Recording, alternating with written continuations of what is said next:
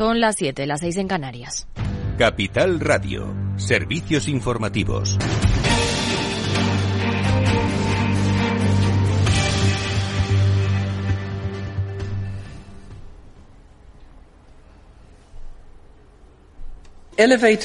El elevado nivel de incertidumbre refuerza la importancia de un enfoque dependiente de los datos para, para, nuestras decisiones sobre tasas de política monetaria, que estará determinado por nuestra evaluación de las perspectivas de inflación a la luz de los datos económicos y financieros entrantes, la dinámica de la inflación subyacente y la fortaleza de transmisión de la política monetaria. Buenas tardes. El Banco Central Europeo mira a los datos, ignora la tormenta financiera y vuelve a subir los tipos de interés. 50 puntos básicos, como estaba previsto, hasta el 3,5%, el nivel más alto desde octubre de 2008. Cree Christine Lagarde que la decisión es coherente y necesaria. El BCE prima la lucha contra la inflación al riesgo de inestabilidad financiera, pero recuerda que cuenta con todos los instrumentos para proporcionar apoyo al sector financiero y que está preparado para responder como resulte necesario. El sector bancario de la zona del euro es resistente, con fuertes posiciones de capital y liquidez. En todo caso, nuestro conjunto de herramientas de política está completamente equipado para brindar apoyo de liquidez al sistema financiero de la zona del euro si es necesario y para preservar la transmisión fluida de la política monetaria. Rebaja además las previsiones de inflación para 2023 al 5,3% y sube el dato de crecimiento al 1%, aunque advierte del aumento de la incertidumbre por tensiones financieras, mientras que los países y sus bancos se esfuerzan por garantizar la solidez de sus sistemas bancarios. En Estados Unidos, esta semana ha demostrado que nuestro sistema bancario sigue siendo sólido y que los estadounidenses pueden confiar en que sus depósitos estarán ahí cuando los necesiten. Mensaje de calma a los clientes de las dos entidades intervenidas el pasado fin de semana, asegurando que podrán pagar sus nóminas y facturas. La secretaria del Tesoro, Janet Yellen, reitera los llamamientos a la calma sobre el sistema financiero estadounidense y destaca las medidas decisivas y contundentes adoptadas por el Tesoro, la Reserva Federal y el Fondo de Garantía de Depósitos para reforzar la confianza en el sistema bancario. El Banco de España defiende nuestro modelo de banca frente a la crisis de Silicon Valley Bank y Credit Suisse, pero sugiere la necesidad de cambios en la regulación y las entidades para evitar sustos en el futuro. Pero aquí, sector financiero sano y estable y los depósitos garantizados. En España, en promedio, el 66.3 de los depósitos están garantizados por el Fondo de Garantía de Depósitos. En el caso del Silicon Valley, según las informaciones que se han publicado, parece que solo alcanzaba al 11%. En España hay 60,4 millones de titulares con cuentas por debajo de 100.000 euros. Es decir, el 96,5% de los titulares de este país. Y luz verde a la segunda pata de la reforma de las pensiones que plantea un aumento de ingresos mediante una subida de las cotizaciones, especialmente las más altas, la posibilidad de elegir entre dos periodos de cómputos de la pensión y un incremento de las pensiones mínimas. Aseguramos la suficiencia del sistema de pensiones y al mismo tiempo lo hacemos más equitativo y más sostenible en el tiempo.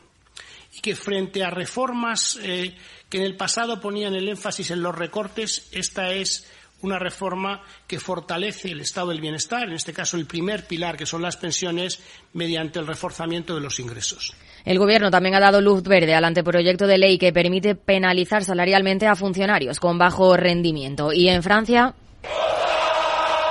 Los parlamentarios cantan la marsellesa y abuchean en la Asamblea a la primera ministra antes de la votación de la reforma de las pensiones. Votación, que no se ha producido finalmente y los sindicatos ya han avisado de que se movilizarán en las calles. Y a las 8 de la tarde, el balance con Federico Quevedo. Buenas tardes. Buenas tardes, Aida. ¿En tu casa soy familia numerosa? Eh, sí. Y tenéis el bono social. Y con perro también, ahora que estamos con la ley. El, perro no está incluido, creo, en el tema del bono social, pero bueno. ¿Y tenéis bono social térmico y eléctrico? Eso no tienes ni idea, ¿no? Que yo sepa, no. Nunca nos han dado nada, ¿eh? Siempre nos rechazaban las ayudas, era una cosa... Bueno, hablaremos de esto, evidentemente, en nuestro programa de hoy habrá que hablarlo. También se lo, comentaremos con Juan Lobato, candidato del, Partido Socialista a la presidencia de la Comunidad de Madrid, secretario general del PSM, eh, que va a estar aquí a las nueve de la noche, de, una entrevista. Antes, la media hora anterior, hablaremos de futuro sostenible como todos los jueves y después nuestra tertulia y de todos estos temas, claro, a las ocho, aquí en el Balance, en Capital Radio. Claves del mercado. Más información aquí en Capital Radio y capitalradio.es.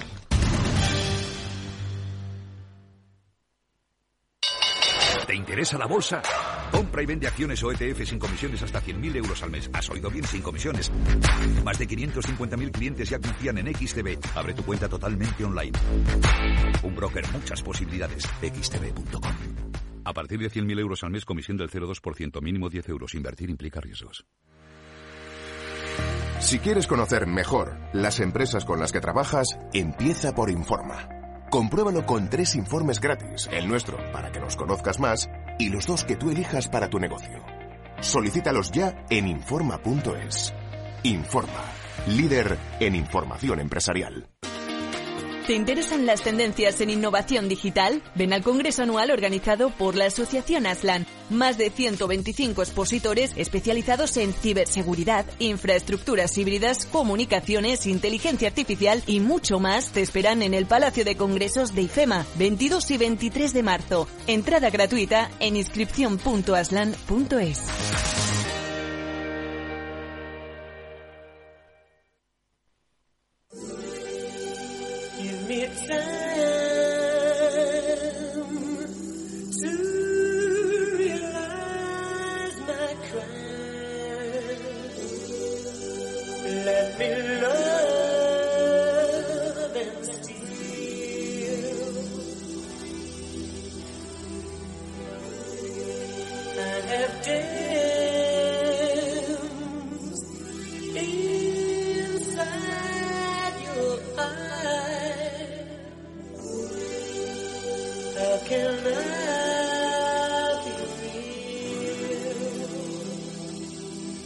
Después del trabajo, After Work, con Eduardo Castillo, Capital Radio.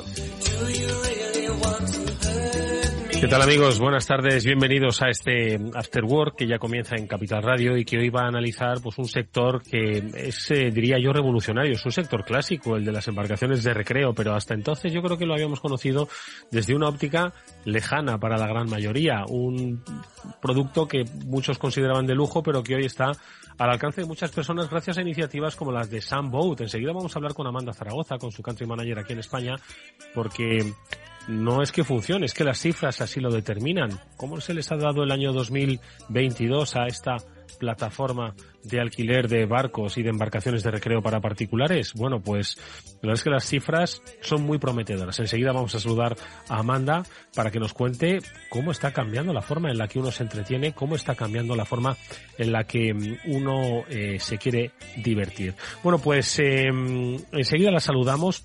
También os digo que hablaremos con Julián de Cabo y Víctor Magariño, con los que hablaremos, por supuesto, de todo lo que está pasando en Facebook. Seguro que algo tienen que decirnos también del banco del Silicon Valley Bank, porque al fin y al cabo no dejaba de invertir en, en tecnológicas, ¿no? Bueno, pues eh, les preguntaremos y bueno, sobre todo ello, como digo, charlaremos en, eh, en este programa. Venga, vamos a saludar ya a nuestra primera invitada. Nos está hablando, queremos saber cómo lo hacen, cómo de bien les ha ido en el año 2022 y cómo van a superar esa cifra para este 2023.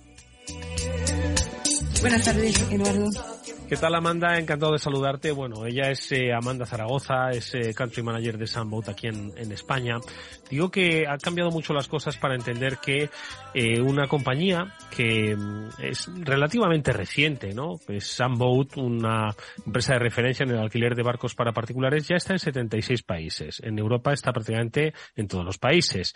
En el año eh, pasado que se cerró, en 2022, la cifra de, de negocios se eh, aproximó a los 51 millones de euros. De esos 51 millones, 5 se dieron al mercado español.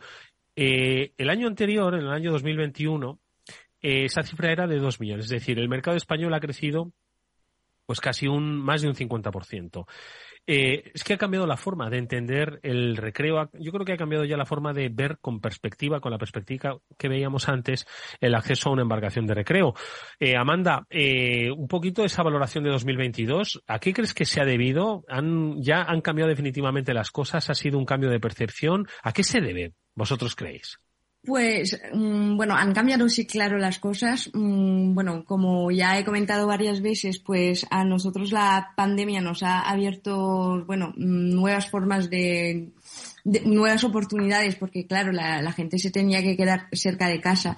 Y al final, bueno, así nos ha dado, ha dado a conocer a la gente la posibilidad de alquilar un, un barco que, bueno, era algo un poco, sabes, inaccesible antes para la gente y entonces en 2022 la gente ha empezado a repetir y a alquilar un barco para otras ocasiones, para salir um, un día para pescar, para eventos tipo despedido de, mm, de solteros, solteras y así, o cumpleaños a bordo y así, bueno, mm, cada día mm, el hecho de poder alquilar un barco pues se está poniendo en la mente de la gente. Y pues comparado, Amanda, comparado con otros países europeos, ¿qué tal funciona España? Es cierto que España tiene un valor que es el de los kilómetros de costa, ¿no? Eh, y entiendo que es un mercado destacado dentro de lo que es el, el negocio de Sunboat. Comparado con otros países, ¿qué tal, qué tal va? Pues en España muy bien, bueno, muy contentos de los resultados. Tenemos objetivos para 2023 muy ambiciosos, pero por eso aquí, bueno, aquí estamos, estamos preparando la, la temporada. El mercado español es uno de los mercados mm, más importantes de Sunboat. Y bueno, para decirte la verdad, para 2023, por ejemplo, tenemos como, objetivo de, bueno, ir al, a los países de Latinoamérica, como Argentina, Colombia también, sería, bueno, mm, también el objetivo para este año. Mm. Tenéis unos objetivos de aumentar un 60% el volumen de negocio para 2023 y también un 25% más de flota. Aumentar un 25% más de flota son muchos barcos. ¿Dónde están esos barcos? ¿En gente que todavía no sabe que puede poner en valor su activo, en este caso navegable, en plataformas como Sunboat? ¿O están en esos mercados eh, latinoamericanos donde también hay pues una posibilidad de desarrollo de negocio importante? Pues la verdad es que los dos. Aquí en España todavía hay gente que no sabe que pueden, bueno, mm, alquilar eh, su barco y, bueno, mm, rentabilizar un poco el coste de un barco de mantenimiento y todo eso porque es, cuesta mucho dinero. Pero también hay gente que compran barcos mm, cada año y entonces también ponen estas embarcaciones al alquilar. Y claro, sí, sí, bueno, mmm, decidimos desarrollar también el, los países de Latinoamérica, también, bueno, iremos a buscar barcos ahí. Y en cuanto al volumen de negocio, claro, tenemos uh, un objetivo de aumento, pero no, no queremos perder eh, la calidad de servicio que damos a nuestros clientes. Para nosotros es también muy importante, claro, mm, seguir creciendo, pero sin perder la calidad y la proximidad que tenemos con nuestros clientes y para ayudarles a, claro, encontrar el barco perfecto para el mm, proyecto, pero también para rentabilizar más los, mm, los gastos al, bueno, para el propietario de barco. Porque vamos a hablar un poco de esto, Amanda. Siempre estamos eh, un, poco comentando las cifras y a veces nos olvidamos de poner en valor, pues no solo pues ese dinamismo y esa capacidad que tiene de poner a oferentes y demandantes, de embarcación de recreo en, contacto, sino esa clave de servicio con el cliente. ¿Cuál dirías tú que es la clave en vuestro negocio de tener satisfechos a unos y a otros? Unos que sigan eh, ofreciendo sus barcos a través de Sunboat y otros que repitan la experiencia. Les gustó un año y ya lo hacen todos los años. ¿Cuál crees que es la clave para un para otro? Pues creo que la clave es mucha escucha y bueno, mm, para poder un poco definir las necesidades de un propietario o de un inquilino y también, bueno, contestarle con, bueno, cuanto más posible, ¿sabes? Para que sepa que estamos aquí para ayudarle. En plena temporada mm, nos pueden llamar a los clientes siete días a la semana y creo que es algo muy importante. Y la otra clave es tener un equipo internacional que habla todos los idiomas mm, para poder, ¿sabes? Mm, tener una forma de cercanía con los clientes que tenemos. Porque al final, eh, claro, el propietario de un, de un barco, decíamos antes, ¿no? Que ese volumen de flota, pues se consigue eh, no solo encontrando ese propietario que todavía no conoce Sunboat, sino sobre todo dándole a entender que esta es una, una forma diferente hasta la que él conocía ahora, ¿no? De, primero con confianza, ¿no? De poner en valor ese, ese activo, ¿no? ¿Y cuál es un poquito, crees, la aproximación que se le puede hacer a ese, a ese propietario?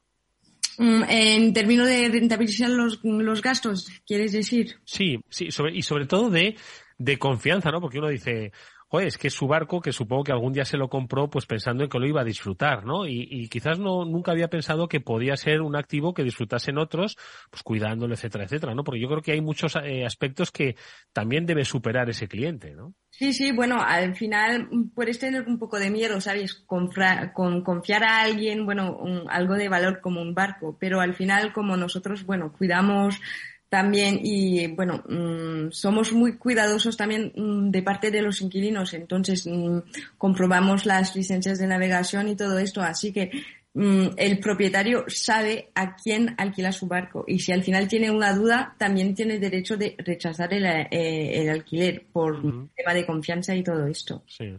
Eh, oye, Amanda, en estos escenarios que son yo creo que bastante ambiciosos los que os habéis propuesto tanto para 2023 como para 2024, eh, donde tenéis una previsión ¿no? de, de, llegar a una cifra eh, global, eh, eh, que es el doble de la que se registra en 2022, 100 millones.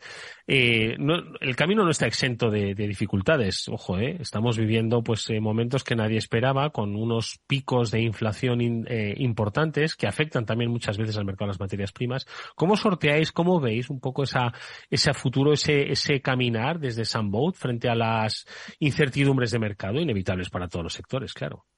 Pues la verdad es que, yo, bueno, mm, quiero ser optimista porque si no, ya no te levantas por la mañana. Claro que, bueno, a veces es un poco complicado, pero yo, bueno, tengo fe en todo esto. Ya encontraremos soluciones y al final, también, bueno, claro, con la inflación, con el aumento del precio de la gasolina y todo, son cosas que nos impactan día tras día, pero, pero bueno, mm, creo que Mm, la gente necesita escaparse de todo mm, de toda esta realidad y, la vida cotidiana que puede ser un poco complicado. Y por mm, Sambote está aquí por esto para dar sabes, un poco de, ánimos a la gente y dar de soñar también, es importante. Oye, pues vamos a empezar a soñar, te lo digo porque como sigamos con estas temperaturas, madre mía, que pronto vamos a empezar a disfrutar. Parece que el invierno se nos ha ido, bueno, nunca se sabe que de repente en abril y en mayo un día de estos de frío tenemos, pero yo creo que la temporada fuerte empieza pues a partir de ahora, entiendo que en Semana Santa, ¿no? Sí, sí, bueno, el tope del inicio de la temporada para el mes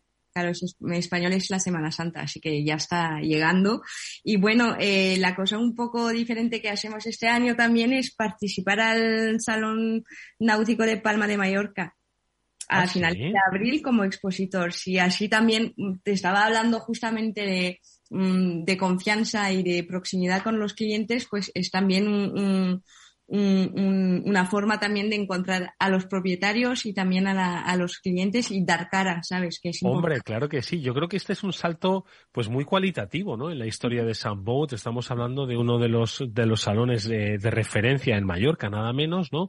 Y que ya pues, eh, oye, os, os sitúa eh, dentro de una industria que, como decíamos antes, pues, eh, oye, tiene sus particularidades y habéis, eh, bueno, accedido a ella y yo creo que es una, una muy buena oportunidad, ¿no? Precisamente para conocer, ampliar y sobre todo, pues eso, encontrar nuevas, nuevas flotas, ¿no?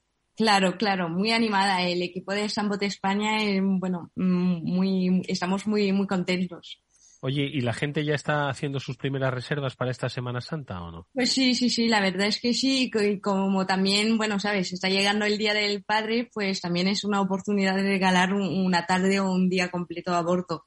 Así que, bueno, son, siempre vamos a encontrar un buen momento para eh, hacer o un regalo o pedir que nos, que nos regalen, porque ojo, que es que lo decía Amanda, las circunstancias en las que uno puede encontrar el barco son pues eh, numerosísimas, desde pasar unas horas, pasar unos días, puedes ir con un patrón, puedes ir sin un patrón, dependiendo obviamente de tus cualidades eh, avaladas, ¿no? Por los, por los diferentes eh, certificados, puedes utilizarlo durante varios días, puedes utilizarlo eh, cercano a donde tú resides en tus vacaciones o porque te quieres ir de fin de semana a un punto que tiene costa y puedes allí encontrarlo. Es decir, que al final se trata de flexibilidad total, ¿no? Claro, eso es. Estamos para todos los proyectos, para todos los países, así que bueno. La próxima vez que Amanda Zaragoza y yo hablemos, yo os contaré en primera persona y eso ya se lo aseguro a Amanda, que me llega, me lleva ya diciendo varias, varias veces de nuestras entrevistas que a ver cuando me monto en uno de los barcos de Soundboat. La próxima vez, Amanda, que hablemos, yo estaré contando en primera persona mi experiencia como cliente. Pues sí, me lo, espero. ¿eh? Ya sabes que te estamos esperando aquí. ¿eh? Tengo constancia de ello. Y deseamos toda la suerte del mundo para este 2023. Empieza eh, la temporada fuerte para Sunboat en un país como España, muchos kilómetros de costa. Ya hemos visto cuál es la cifra de negocio. Hay muchísimo interés y citas importantes para el sector y para el negocio en mayo, como ese Salón Náutico de Palma de Mallorca. Como digo, mucha suerte, mucho trabajo y hablaremos una próxima vez. Insisto, ya será como experiencia de cliente. Amanda Zaragoza, country manager de Sunboat. Muchas gracias, mucha suerte. Hasta muy pronto. A ti. Adiós. Adiós. Vamos nosotros con un consejo porque si inviertes en bolsa esto te interesa. XTB tiene la mejor tarifa del mercado para comprar y vender acciones y ETFs. No pagues comisiones hasta 100.000 euros al mes. Si inviertes en bolsa o quieres empezar, más sencillo e imposible, entras en xtb.com, abres una cuenta online y en menos de 5 minutos compras y vendes acciones sin comisiones. Con atención al cliente las 24 horas del día que estás esperando, ya son más de 660.000 clientes los que confían en xtb.com, que es un broker con muchas posibilidades. A partir de 100.000 euros al mes, la comisión es del 0,2%, mínimo 10 euros. Invertir implica riesgos.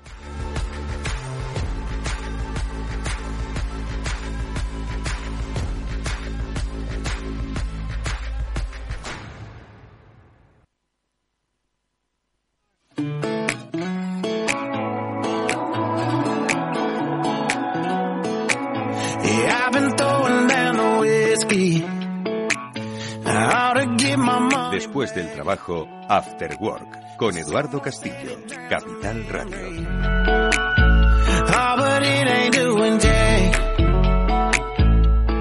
Es momento de hablar con uh, Julián de Cabo y con Víctor Magariño de los uh, devenires del mundo digital.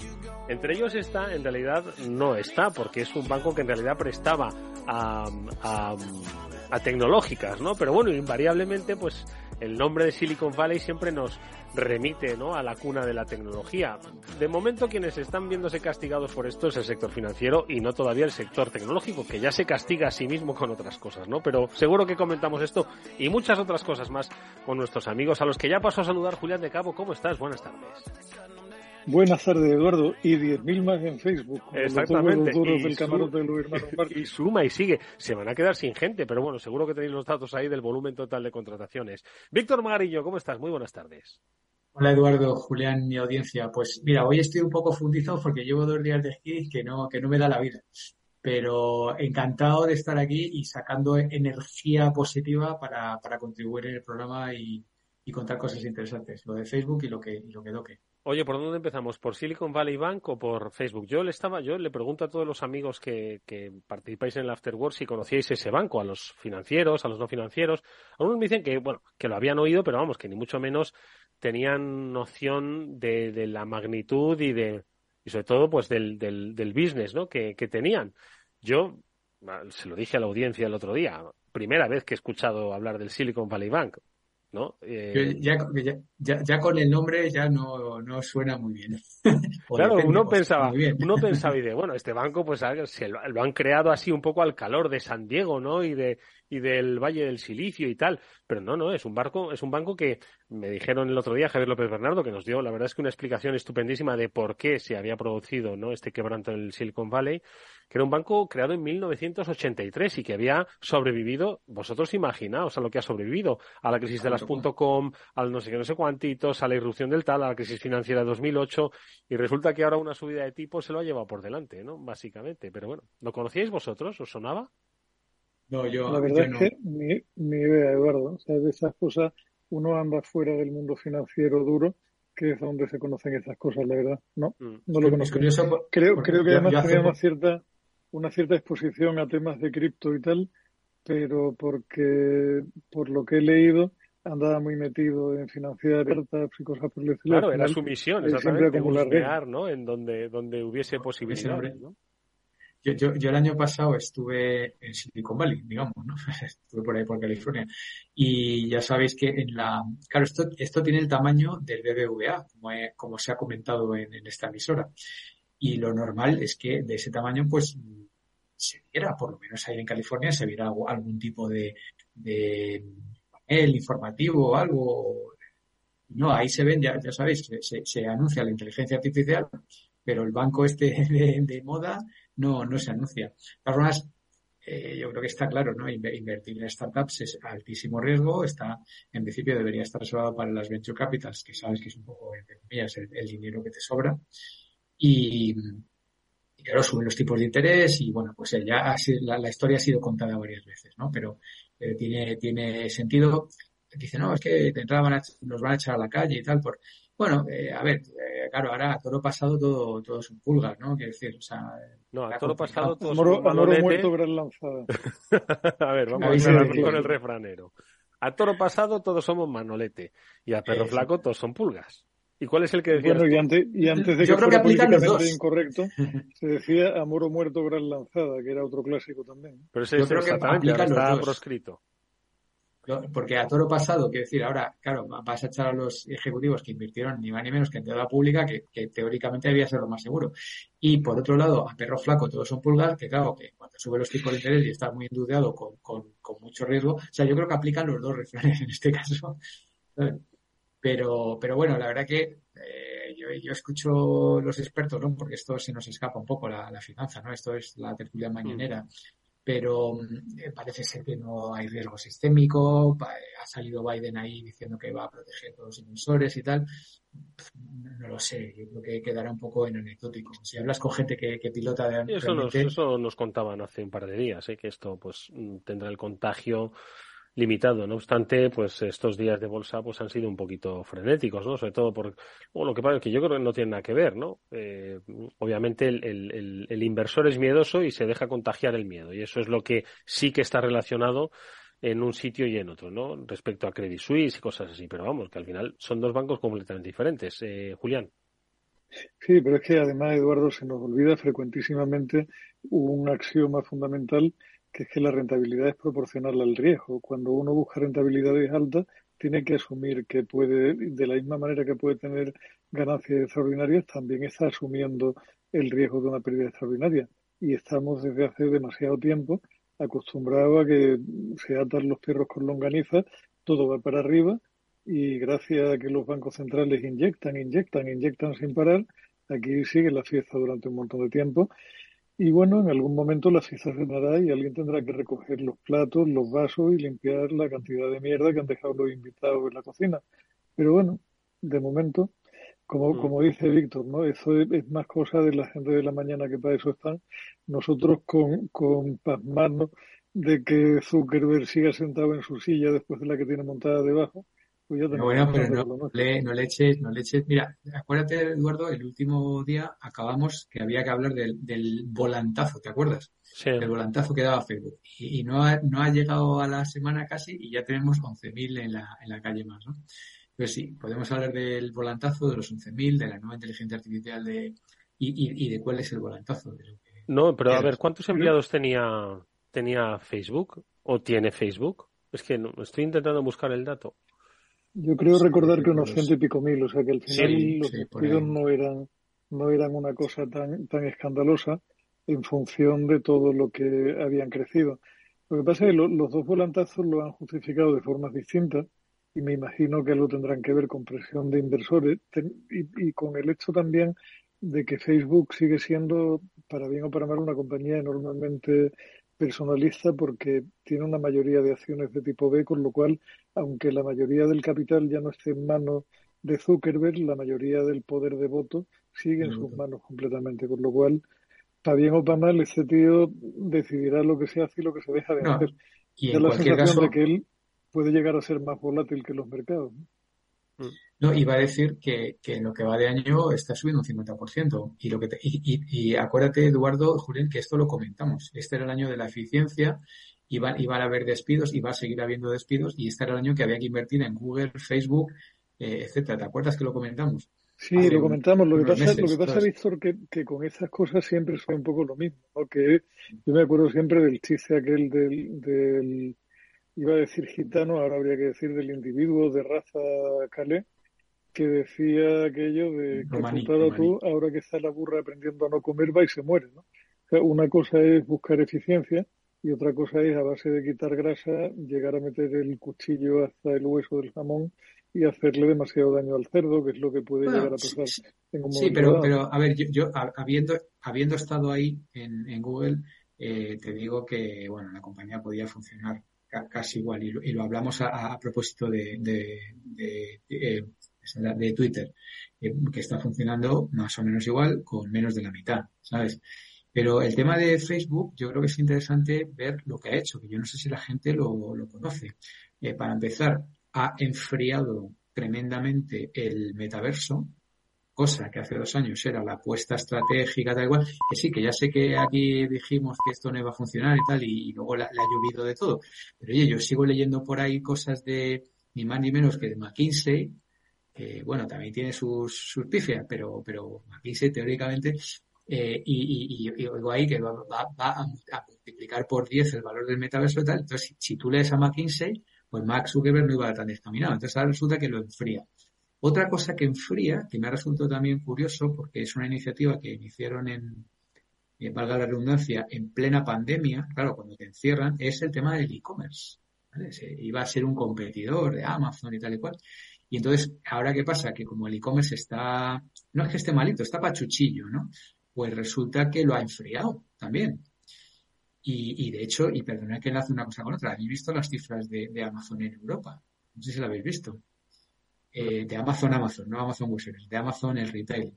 Pues por primera vez ever, o sea, por primera vez jamás, cae un 1% la facturación, lo cual no ha ocurrido nunca, y multiplican por 3 las pérdidas. Estamos hablando ya de alrededor casi 4.000 millones de dólares de pérdidas, ¿vale? Eh, esta, es el tipo de cosa que estoy, mirando vuestras caras y que no, y que no salen las noticias, pero eh, a mí me sí que me llega. Entonces, y, y, no ha dado más pérdidas, y, esto es donde realmente hay que agarrarse y, echarse un poco las manos a la cabeza. ¿Sabéis por qué no ha dado más pérdidas? Podría haber dado casi mil millones más de pérdidas. Y no las ha dado porque ha tenido créditos fiscales del gobierno de Luxemburgo. O sea, agárrate los machos. Le ponen una multa en Europa. Le dicen al gobierno de Luxemburgo que tiene que extractar algo así como 3.000 millones que le debe de, impuestos Amazon al gobierno de Luxemburgo. Y no solamente no hace nada, sino que le da casi mil de crédito. Yo, claro, he leído la noticia y eso es como para profundizar, ¿no? Porque decir, bueno, eh, pero esto venía un poco a cuenta de, lo malito que está el e-commerce, ¿sabes? Que estamos aquí queriendo dar cifras muy positivas de crecimiento y sí, claro que crece, porque, porque con respecto a 2001, eh, se, que se cayó todo el turismo, todos los hoteles y todos los vuelos y tal, pues esa es la parte que crece y eso es casi un 20% del e-commerce. Eso también suma como e-commerce, ¿sabes? Pero, pero esos datos de Amazon son, son realmente relevantes.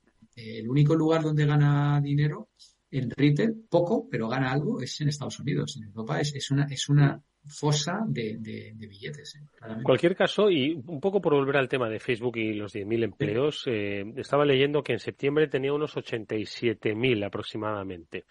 Y desde entonces ha ido anunciando pues, eh, pues bastantes bastantes despidos, ¿no? Son muchos. Bueno, no hay, no hay, que olvidar que Meta, pues tiene Instagram, tiene Facebook, tiene WhatsApp, ¿no? Y yo estoy un poco tratando de, contrastarlo con las empresas tradicionales que tienen muchos empleados, ¿no? Por ejemplo, con las Siemens o con los Volkswagen. Ya no hablo de Walmart, ¿no? Entonces, yo no sé si son muchos empleados, pocos empleados, claro.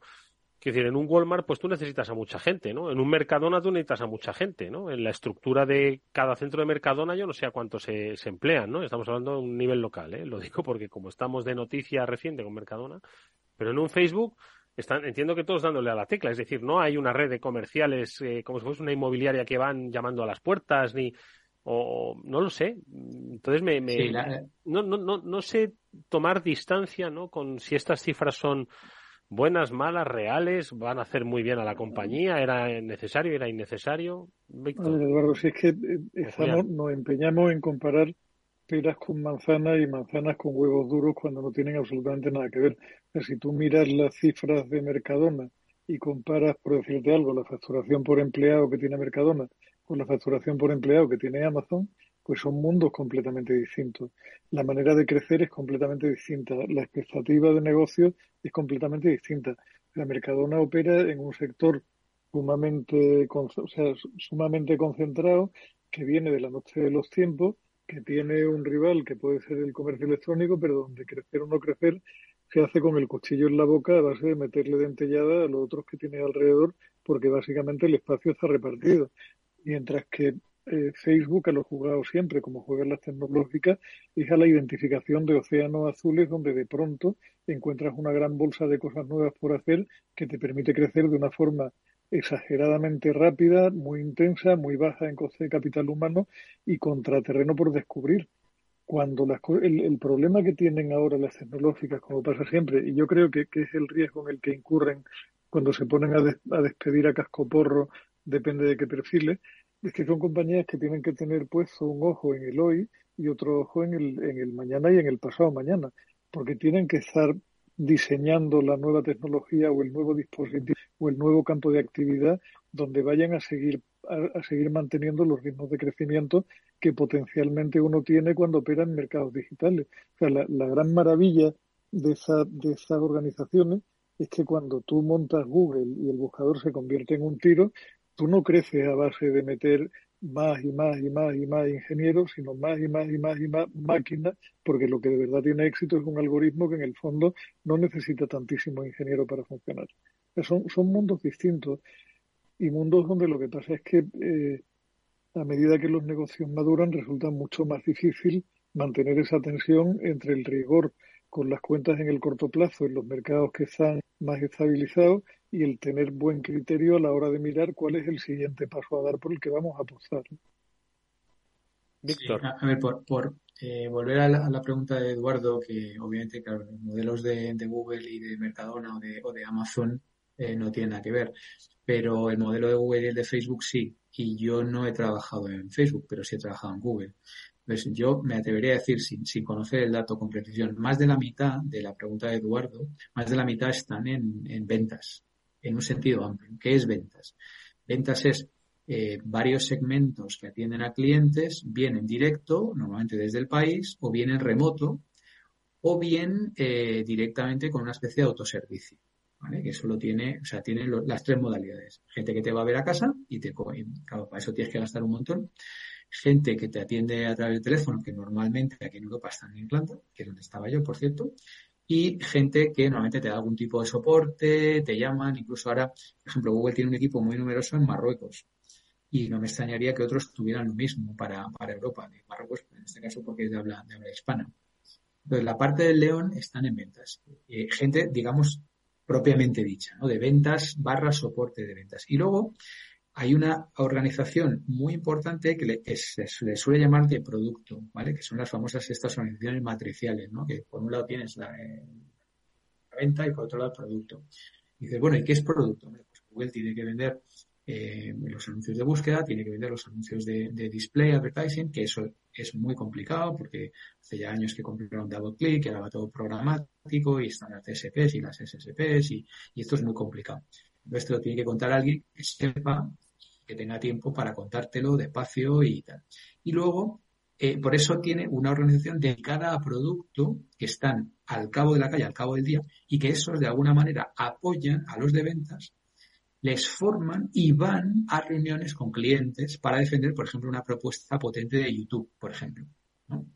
Eh, alguien que está solamente haciendo anuncios de búsqueda, pues quiere que haga eh, anuncios en YouTube pues tiene que ir el experto en producto de YouTube, entonces te cuenta, pues cómo van las audiencias, cómo van, eh, pues eso, las audiencias, el contenido, lo que engancha, lo que no engancha, eh, por edad, por demografía, por gustos, cómo esto se cruza con search, como tal. Entonces le, cuenta ahí una, una, película que es muy complicada de que solamente una persona la, la Pero ahí es donde está la, la inmensa mayoría. Entonces, cuando mucha gente en Facebook o en este caso también en Google van a la calle, pues hombre, eh, muchos de esos van a ser de la parte de producto y muchos van a ser también de la parte de ventas, pero digamos de la parte, hay una parte de ventas más estratégica, más managerial, más de, de management, eh, que son puestos un poco de, de staff y demás que son francamente prescindibles. Y yo creo que aquí ya he comentado algún ex compañero mío de Google que acabó en Facebook en un puesto de mucha responsabilidad y que en esta última ola,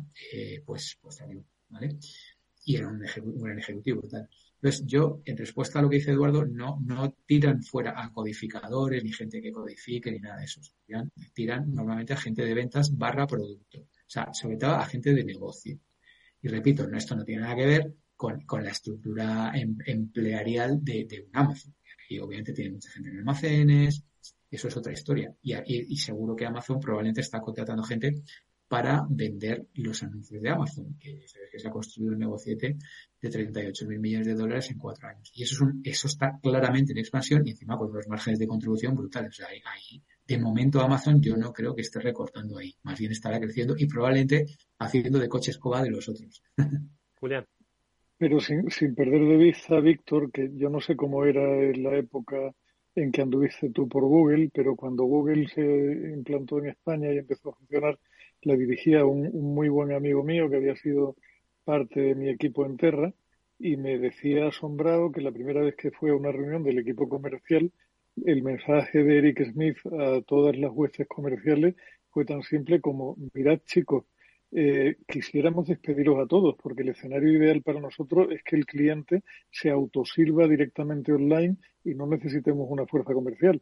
O sea que nuestra tendencia será poneros en la calle progresivamente tan pronto como podamos, porque lo que interesaría sería que la gente se autoadministrara sus anuncios.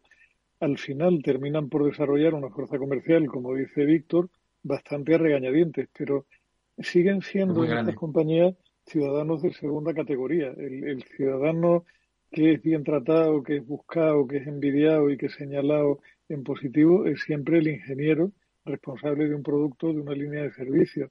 El comercial se entiende siempre como un mal menor, que ayuda a dar el resultado, que ayuda a conseguir el objetivo, pero que los miran pensando que hoy estarán vendiendo AdWords, como pasado mañana estarán vendiendo lavadoras, caramelos o calcetines, según les toque, y les va a dar igual con lo cual son los consideran como gente mucho más reemplazable que a la estructura técnica. o sea, esa, esa famosísima regla del 70-20-10 que tiene Google de, y te dejo un 10% de tu tiempo para hacer lo que te dé la gana, eso aplica solamente a los ingenieros, queridos. Eso no aplica a los comerciales. ¿Cómo era el, el 70-20-10? ¿70 para pues, curar? No, bueno. 20 para... Eso es una leyenda urbana total. Y lo dice alguien que ha estado ahí. El, 2% de tal... No, eso es una leyenda urbana eso que sí no que es una leyenda, aplica a los ingenieros. A ver, yo, yo, es una leyenda urbana es que estaba ahí. Que, claro, pero, pero que eso los ingenieros sí disponen del 10% de su tiempo. Lo que se Teóricamente, más o menos. Dicen ver, no, que, le viene bien porque de ahí salió Android, ¿no? Y, salió Gmail, no un, tal, de, del es un 20% tiempo- de un ingeniero de tal. A ver, no es un tiempo. No, de hecho, no, Android no, que Android lo compraron. Gmail. Gmail. Android se compró. Es un tiempo, eh, o sea, de ahí han salido algunas cosas y otras han sido proyectos fallidos, como fue Orkut, que fue una red social que montó con ese tipo de tiempo. Eso al final es algo que le, que le ofrecen a los ingenieros y lo que les dicen es, mirad, como sois tíos listos y tal, cualquier proyecto que tengáis relacionado con el mundo de la tecnología que pensáis que tiene proyección y que tiene recorrido, lo podéis hacer en vuestro, en el 10% de vuestro tiempo de trabajo. Pero eso sí, sujeto a un procedimiento de revisión constante, o sea, no, no es te dejo el 10% para que hagas lo que te dé la gana sin control, sino que me presentas un proyecto, te asigno un presupuesto, te asigno gente que te siga, etcétera, etcétera, y al final de ahí han salido cosas que tenían sentido y otras que no tanto, ¿no? Pero eso, como te, como te reafirma Víctor, aplica a los ingenieros, a los comerciales, ¿no? A los comerciales tienen el 100% de su tiempo dedicado a vender. Punto. Eso es el llamado intraemprendimiento. Quiero decirte que si una empresa es un poco lista, pues puede destinar a gente lista durante un tiempo cuantificado, con un presupuesto cuantificado, pero con cierta libertad para equivocarse, a crear nuevas cosas. Yo no sé si vosotros conocéis a, porque yo he hablado mucho ¿eh? del Open Innovation y del intraemprendimiento, que son palabras que quedan muy bien en estos, en estos tiempos. Ahora, mm, no sé yo sí, pues se ha llevado muy Pero es que, a, ver, Eduardo, es que el, el intraemprendimiento muchas veces es algo muy difícil porque eh, el intraemprendimiento, por definición, es pedirle a una gente que está en una compañía que ha sido exitosa haciendo algo a lo largo del tiempo que se reprogramen a sí mismos para hacer algo diferente a lo que le ha hecho ser exitoso, por lo cual es muy complicado. O sea, el, meterse en proyectos disruptivos desde dentro de una organización, y eso está estudiado y hay, yo no me acuerdo ahora mismo de los números de memoria, pero si la innovación disruptiva tenía tasas de, de éxito de en torno a un 7 o un 8% cuando, cuando la lleva gente de capital riesgo, cuando se hace en régimen interno queda en menos de la mitad de tasa de éxito porque la organización es mucho menos creyente que la gente de fuera, con lo cual muchas veces esos proyectos te sitúan eh, en una posición contracultural y te condenan al fracaso completamente. Aunque, aunque también es verdad que todos los proyectos de innovación disruptiva te sirven para aprender cosas que aplican a otros proyectos que son más de innovación incremental o de otros tipos de, de, cambio poco a poco.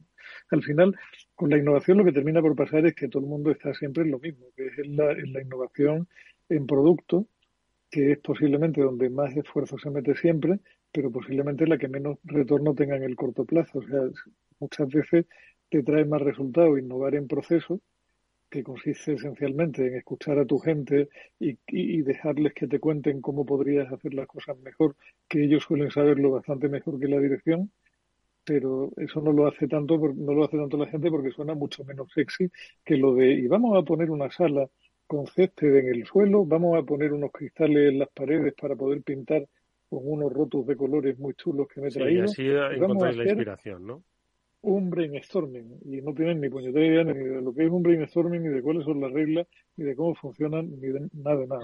Yo, creo que todo esto se, se, puso de moda hace unos años ya, ahora como todo está siendo también en, revisión. Yo conozco algunos casos, por ejemplo, el BBV tiene un, buenos proyectos de emprendimiento, también conozco el caso del Mutuo Madrileña, por ejemplo, y gente cercana a mí hasta en proyectos. Lo que pasa es que quizá luego eso no se, se pierde un poco en, en, el sueño de los gustos, porque no se llega a conocer bien, ¿no? qué es lo que... A mí me consta, por ejemplo, en Mutua que ha habido un par de proyectos exitosos que se han llevado a término, ¿no? Eh, a ver, el, el, tema de procesos, sin duda, también está todo, toda la iniciativa del design thinking, que también que se ha puesto muy de moda últimamente. Mm y las empresas lo demandan. Yo estos años últimos que estaba vendiendo formación eh, lo demandaban, pero también están los que son claramente en contra. Yo pago a la gente a que venga a trabajar, no a que, no a que se invente cosas. Mm. Sí que es verdad que cuando la iniciativa esta que tenía Google, por ejemplo, del Project X, este que estaba mi querido ex compañero Mo Wadat y tal, ¿habéis oído algún proyecto del Project X? ¿Os suena algo que haya tenido éxito? ¿Verdad? ¿Verdad que no? Eh, este, ¿Os acordáis de lo de los globitos que iban, que iban a dar cobertura a grandes zonas desérticas y selváticas y tal sí, sí, Bueno, pues eso se abandonó. Eh, el, proyecto este de... un, año, y pico. Google, el, Google Loom. El proyecto, sí, exacto. El proyecto este de, del coche fantástico, eso, bueno, sí, hizo un spin-off que se convirtió en, en la compañía que, que es Waymo eh, pero bueno, venía de ahí también y tampoco acaba de salir nada de ahí. Eh, había un proyecto también que era como un poco más o menos que curar la muerte, así que era eh, a base de, un cóctel de tal, y tampoco se ha sabido nada, ¿sabes? o sea que tampoco... es, que, es que estamos, ahí estamos hablando de, de, expandir las fronteras de los mercados más allá de lo que conocemos hoy. Es que estamos hablando de cosas que son terroríficamente difíciles de hacer no, estamos hablando de y ahora voy a pintar los coches de verde o les voy a dar unos brochazos con pintura plástica. ¿no? estamos hablando de, crear un nuevo modelo de, o sea, de un nuevo modelo de movilidad completamente diferente con una repercusión en la vida de la gente brutal. es que no estamos hablando de una cosa Es que en realidad eh, lo que están haciendo es crear las bases para que quizás dentro de 15 años ellos ya han recorrido los 5 años de innovación, cuando de repente se cambian esas nuevas formas de, de movilidad real y digan, ah, pues venga, vamos, que pues ellos ya van a tener una, una parte avanzada que entiendo que venderán o, o habrán patentado. Lo mismo con lo de la longevidad y lo mismo con, claro, por, por eso, Eduardo, era, era por lo que decía que al final muchas veces la estrategia cortoplacista de escuchar demasiado al inversor para darle la carmaza que quiere que puede hacer tener un rebrote en bolsa que está muy bien para ser inmensamente rico y feliz durante Alimenta algunas tertulias de radio y... Pero te puede condenar a medio plazo porque te está dejando desposicionado con relación a otra gente que sí sigue invirtiendo pensando en el futuro. Bueno, ahí, eh, tenemos un buen ejemplo esta semana que ha sacado el chat GPT 4, ¿no? En la nueva versión. Eh, y esto, esto es un proyecto de, de alguna manera, bueno, no sé si... ¿Qué hace el, la nueva versión? Yo es que me quedé en la 1 porque ya me aburro. Pues mira, no me ha dado tiempo de navegar mucho, pero creo que hace cosas como, por ejemplo, eh, mejorar el código. ¿Hace la cena?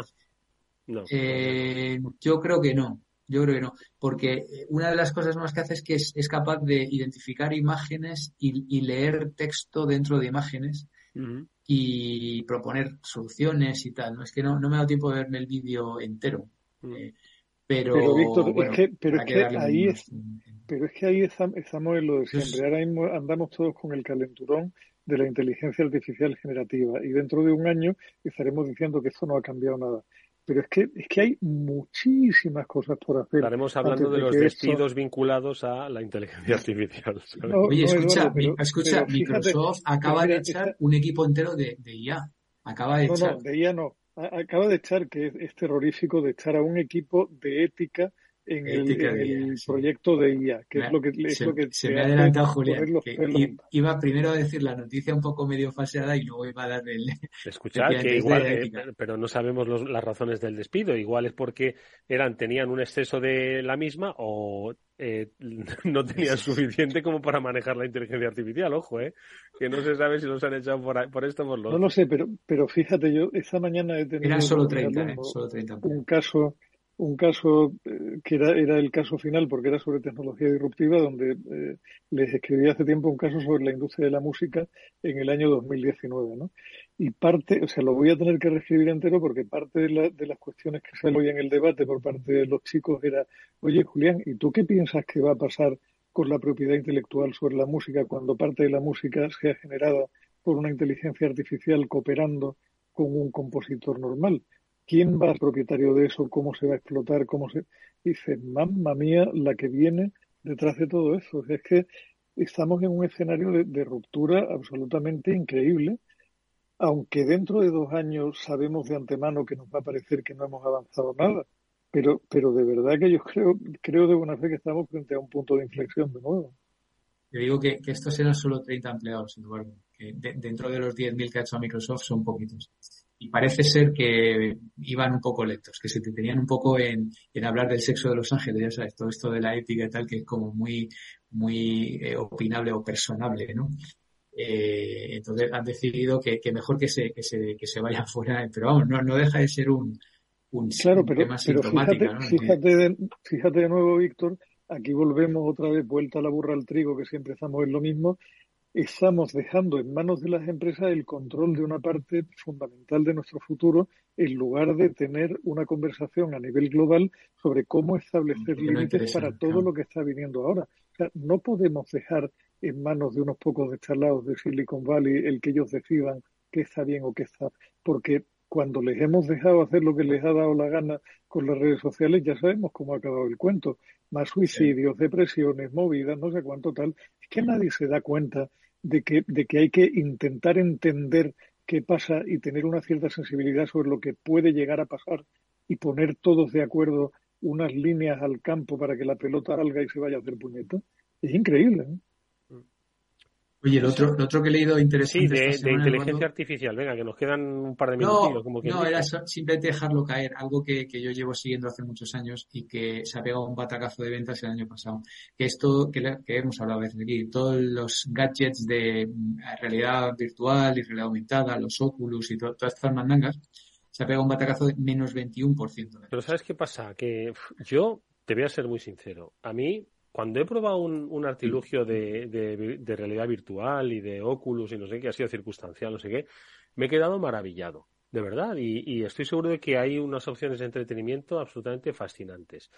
Pero tienen que, pensar en cómo, cómo generalizarlo, es decir, o sea, cómo, cómo llevarlo un poquito al común de los mortales. Yo no sé si es una cuestión de precio, yo no sé si es una cuestión de, de abaratar un poquito la producción, pero vamos, yo creo que tendría un, un tirón, vamos, si el Dolby Surround, ¿sabes? estaba en cada casa, ¿por qué no ver una película, un avatar de estas cosas o cualquier cosa, salvar al soldado Ryan mismamente dentro de la propia película? ¿Por qué no se puede hacer eso? estoy seguro que la gente estaría hasta dispuesta a pagar un poco por eso. No lo sé. ¿Por qué, se, por qué no, no acaba de tirar eso? Bueno, hay una serie de, causas, ¿no? Pero bueno, aquí es, curioso porque nuestros amigos de TikTok o el, o el parent company que es ByteDance, parece que han sacado un modelo que, ya tiene el 10% del mercado y que es que no, que no les está yendo mal. Pero bueno, que a todo, a todo, todo lo que es la categoría, fundamentalmente con meta a la cabeza, es menos 21%, que, que se dice, pero el tema de los wearables, yo creo que generan algunos mareos y tal, y aparte la gente que lleva eso puesto, pues no. Coño, la montaña rusa también genera mareos, ¿sabes? Y ahí sigue llenándose cada día de fiesta que no llueve. Julián, tú que eres un fan de esto, ¿qué te parece? Un fan de la, un fan de la montaña rusa. no. de las impresoras 3D. De la, de la realidad virtual. Tú has probado mucho de la realidad virtual. Sí, vamos a ver, Eduardo. Yo, yo siempre pienso lo mismo. O sea, el hecho de que una tecnología esté disponible y funcione no quiere decir que se haya desarrollado a la par que un caso de uso lo suficientemente amplio como para que tenga un mercado. Eso, eso Steve Jobs lo tenía totalmente claro. O sea, ¿El qué? El 6G. El 6G. No, pero, pero claro, Víctor, pero o sea, es, que, es que es un poco así. Al final, la, la, realidad virtual, y a mí me encanta y lo he probado desde hace muchos años y tal, es muy divertida, es muy entretenida, es muy tal, pero más allá de un, de un uso lúdico hoy por hoy y de algunas cosas puntuales como entrenamiento para médicos, como una serie de cosas, no hay una aplicación mainstream. Por eso, por eso hay tanta expectación con relación a los dispositivos de Apple, porque Apple suele ser la que, la que da con el, el punto para que las cosas sean mainstream, como pasó con los teléfonos inteligentes. Mm. Habíamos tenido BlackBerry, habíamos tenido los Nokia Communicator, y habíamos tenido un montón de dispositivos hasta, pero eran un, un, producto de nicho hasta que llegó el iPhone y hizo de aquello una, una sí, sí, sí. explosión para todo el mundo. Pero vamos, pues si... yo no, sea, ten en cuenta que, que eh, hablas con un chalao que ya se puso las gafas de Google en primera reencarnación y la conclusión es esto está muy bien para que Sergey esté entretenido y no del coñazo, pero realmente recorrido a largo plazo tiene poco. ¿no? Bueno, pues eh, lo tendremos que ver en el próximo programa, a ver si ha avanzado la humanidad en esa dirección. Julián de Cabo, Víctor Magariño, siempre es un gusto escucharos. Que vaya bien el resto de la semana. Si es posible, nos eh, escuchamos la próxima. Un fuerte abrazo y muchas gracias. Gracias Pues un placer y nos vemos la que viene. Gracias amigos, nosotros nos despedimos hasta el lunes eh, que tendremos nuestro programa de ciberseguridad y allí nos veremos en un espacio seguro, por supuesto. Gracias, cuidaros mucho. ¿Tiene tu empresa desarrollos tecnológicos de seguridad, inteligencia y drones? Ven a Tecnosec y Dronespo, la feria para los cuerpos policiales de inteligencia y empresas de infraestructuras críticas. Expon tus productos el 26 y 27 de abril en el Pabellón de Cristal de Madrid. Infórmate en tecnosec.es. Con seguridad, tu feria. Si te gusta el pádel, en Capital Radio tenemos tu espacio. Todos los martes, a partir de las diez y media de la noche, saltamos a la pista para contarte la actualidad del World Padel Tour, los torneos amateur, las novedades de las marcas y toda la actualidad relacionada con el segundo deporte más practicado de España. Esto es Padel, los martes a las diez y media de la noche en Capital Radio.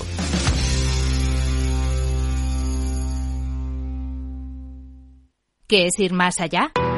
Con Arval podrás llegar donde te propongas de la forma más sostenible y asegurar un mundo mejor contribuyendo a la seguridad en carretera, al futuro de las ciudades y a la calidad de vida. Ser responsable sin tener miedo al liderar el cambio. Arval, la transición energética arranca aquí. Más información en arval.es.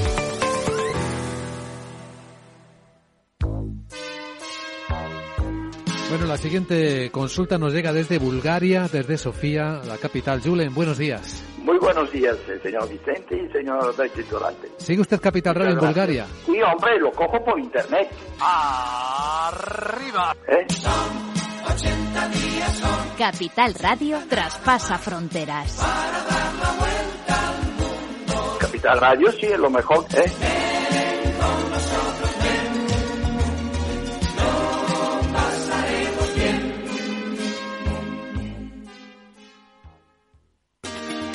¿Te interesan las tendencias en innovación digital? Ven al Congreso Anual organizado por la Asociación Aslan. Más de 125 expositores especializados en ciberseguridad, infraestructuras híbridas, comunicaciones, inteligencia artificial y mucho más te esperan en el Palacio de Congresos de IFEMA, 22 y 23 de marzo. Entrada gratuita en inscripción.aslan.es.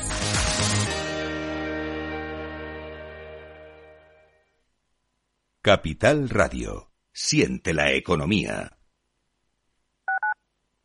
Capital Radio, Madrid, 103.2.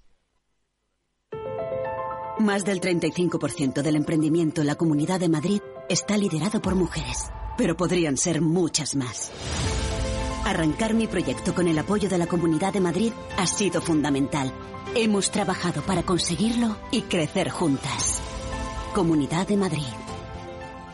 Testimonios reales. Yo soy Marciana. Yo soy Lali y somos amigas. ¿Cuánto que nos conocemos? Mucho tiempo, ¿verdad? Hemos ido a todos los sitios juntas. Y luego, al, al cabo de los 20 años, nos hemos encontrado Nos hemos vuelto a encontrar. La residencia de Chapó. Me acogieron a mí aquí así. Y desde entonces, feliz. Pero no puedo hablar porque me emociono. Mi residencia es mi casa. Comunidad de Madrid. Capital Radio. La genuina radio económica. Siente la economía.